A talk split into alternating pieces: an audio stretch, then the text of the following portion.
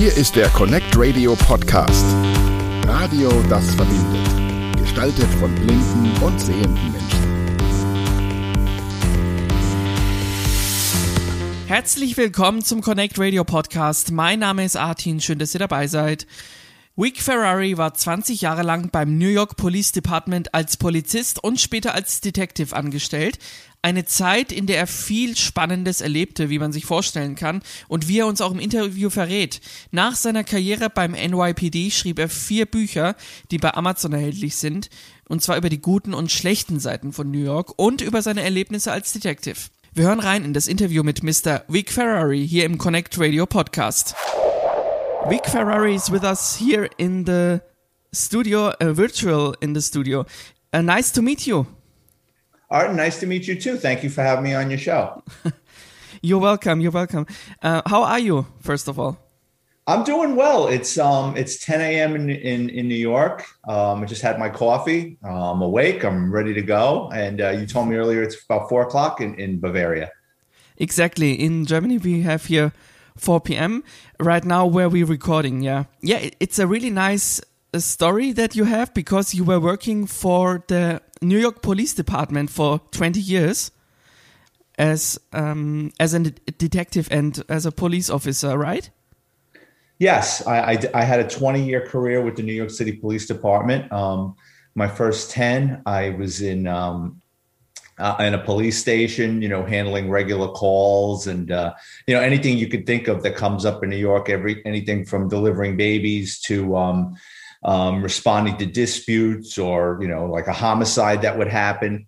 Then I worked in the narcotics division where I was an investigator. Sometimes I purchased drugs and, and did uh, search warrants. Uh, and then my last 10 years, I was a detective in the uh, NYPD's auto crime division, where we worked on chop shops where stolen vehicles are, are, cut up and, and their parts are sold, or stolen vehicles are exported out of the country to foreign countries, um, or identity theft. Uh, if we were working on a, a, crew of guys that were up to no good and they were involved in homicides, we, we would investigate that too. Okay. In the last uh, years, you have also released books about the New York life, about the good and the bad side. Um, what is, in your opinion, what is the good and the bad thing about New York? New York City is a melting pot. You have a lot of different neighborhoods and cultures. Um, there's the best of everything in New York. And I think, unfortunately, sometimes you get the worst. I mean, anything you can possibly want is at your fingertips in New York, whatever kind of food or uh, shows or movies or media or the modeling industry is out of New York. I mean, there's just so much to do. I mean, you you can live in New York your entire life and not get to see and do everything. But on the flip side of that, unfortunately, there's a lot of bad people that come to New York because that's where the money is, and you know they get involved in in, in illegal things and, and, and try to basically uh, siphon off good people and, and commit crimes. I have to ask you something else right now um, because that's um, something that I don't know yet. Uh, what's uh, the difference between a police officer and a detective? Okay, so a police officer, their their uh, badge or shield that they wear on their shirt is white. Um, when you're a police officer in New York, you're basically handling things in progress. So if you think of um, in, Germany, you know, if um, someone breaks into your car, you you call the police, and usually one or two police officers in uniform show up to your house and they take a report and they do a preliminary investigation. But then once that radio goes off again, they're on to the next job or next thing. Uh, a detective works out of an office um, and is assigned to investigate deeper into crimes. So, like, just to give you an example, if we were working a case on organized crime figures like the Italian mafia, um, we had them running chop shops out of Brooklyn and Queens where stolen cars would come in and they'd be chopped up and then the parts would go elsewhere. So, we, we followed the thieves, we followed where the money went um, because the people running these things obviously aren't going to be the ones usually touching the things. They're the ones getting the money. The money goes upward. So we would follow the money trail and, and things like that. Okay, yeah, and now I understand better. did you remember a situation that somebody has um, felt discriminated because of the look, for example, and um, or something else? I don't know. Uh, and what what happened then? New, again, like what I said earlier about New York, there's every ethnic group you can imagine. There's different neighborhoods, and, and you know, you have Greek neighborhoods, you have Italian neighborhoods, you have Black neighborhoods, you have Haitian neighborhoods, you have Indian neighborhoods.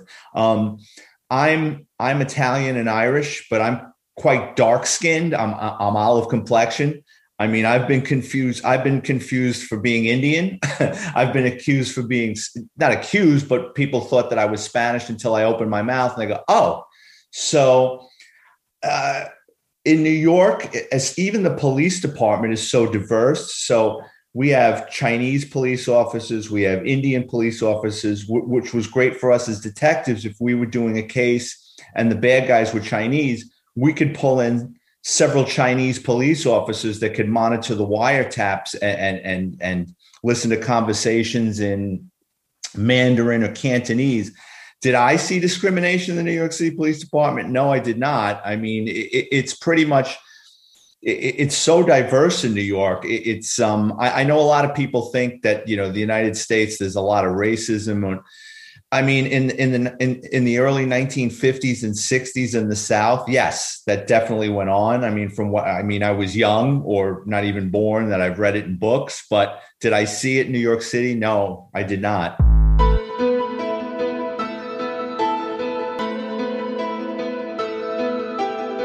What was the worst thing you have ever experienced as a detective or as a police officer?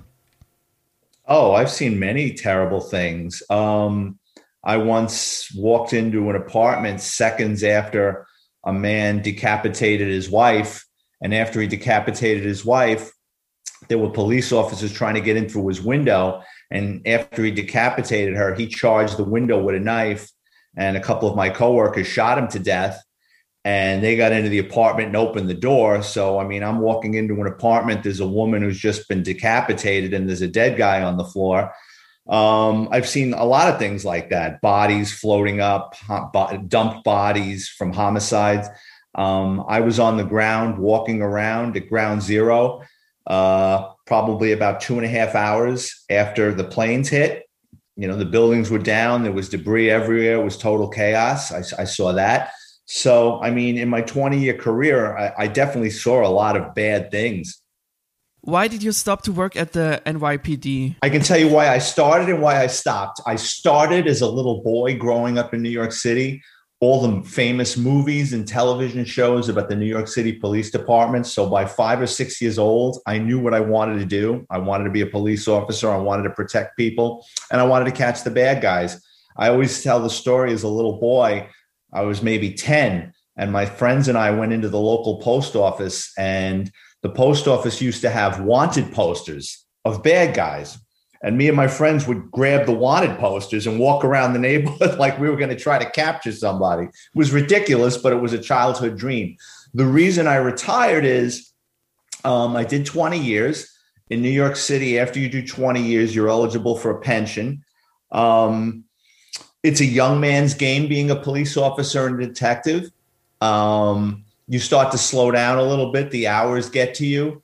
Um, it was time for a change. It was time to do something else. I, I didn't take the job to write books. Um, writing books didn't even occur to me until a good almost 10 years after I was retired, because I'm retired now 15 years. But um, I just, it was just time to get off. It, um, being a police officer in New York is like a 20 year merry-go-round and it's fun but there's a time to get off. And if you stay too long, you outlive your usefulness and you can get hurt, or you're just not really valued as much as you once were. And I never wanted to be told, you know, well, maybe it's time to move on. So after 20 years, I just said, okay, you know what? I had a lot of fun. I had a great career. It's time to do something else. So that means that um, when you get retired, you was not so I mean, you, you were um, maybe 40 years old or something like this? Yeah, I was a little, I was 41. 41, okay. What is your favorite place in New York? Oh, uh, Manhattan. I mean, there's just so many restaurants, and I would guess the theater district. You can you can watch a number of plays. There's great restaurants down there. Um, anything you want. I, I mean, actually, uh, I haven't, you know, I haven't been down there in a while, and I should get back. But I love Manhattan. It's just there's just so much to do, and, and it's so diverse. And um, what's the most dangerous place in New York that you never would recommend us to go there? for example, right, well, for the that tourists? Is, that's a good question. That's a very good question. So, my first 15 years, I worked basically in the in the South Bronx, which is considered rough, and Harlem, which is also considered rough. And I, I thought that I, I had seen it all. But I will say this once I became a detective, I started going out to Brooklyn. And Brooklyn, by far, parts of Brooklyn, East New York, are much more dangerous and tougher than the Bronx and Harlem. Okay, so um, we should never go to Brooklyn. Uh, no, there's nice places. Of, there's nice places in Brooklyn. I don't want to give Brooklyn a bad name, okay. but th- there's parts of Brooklyn, um, specifically, it's called the East New York section of Brooklyn. It, it's tough. It's real tough. Yeah, um, that's that's really nice. Uh, Vic Ferrari, maybe you can tell us the name of the books. I read that um, they are available on Amazon. W what's the name of your books? Sure. All my books are av- available on Amazon. Um, my latest book is called NYPD Law and Disorder. That book is about the um, crazy, unexpected things that can go wrong in law enforcement and just embarrassing moments and things that have backfired I've seen in my career. Um, the next book is called The NYPD's Flying Circus Cops, Crime, and Chaos. That book is about um, the characters behind the scenes as far as um, guys I worked with getting themselves in trouble and uh, people that used to just walk into the police station and, and the crimes and the scams. Uh, another book I wrote is called Grand Theft Auto, the NYPD's auto crime division. That's everything you'd like to know about the stolen car industry.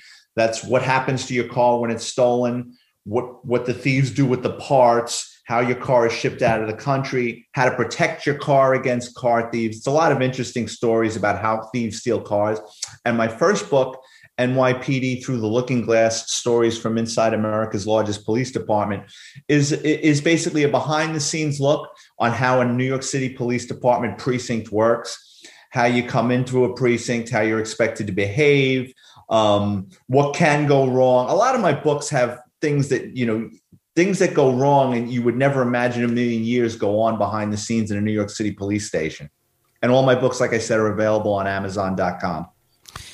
Then thank you so much for your time. Uh, I really appreciate that. And um, yeah, thank you, Vic Ferrari, for uh, yeah that that thank I could so interview much, to for allowing me on your show. I appreciate it. Thank you.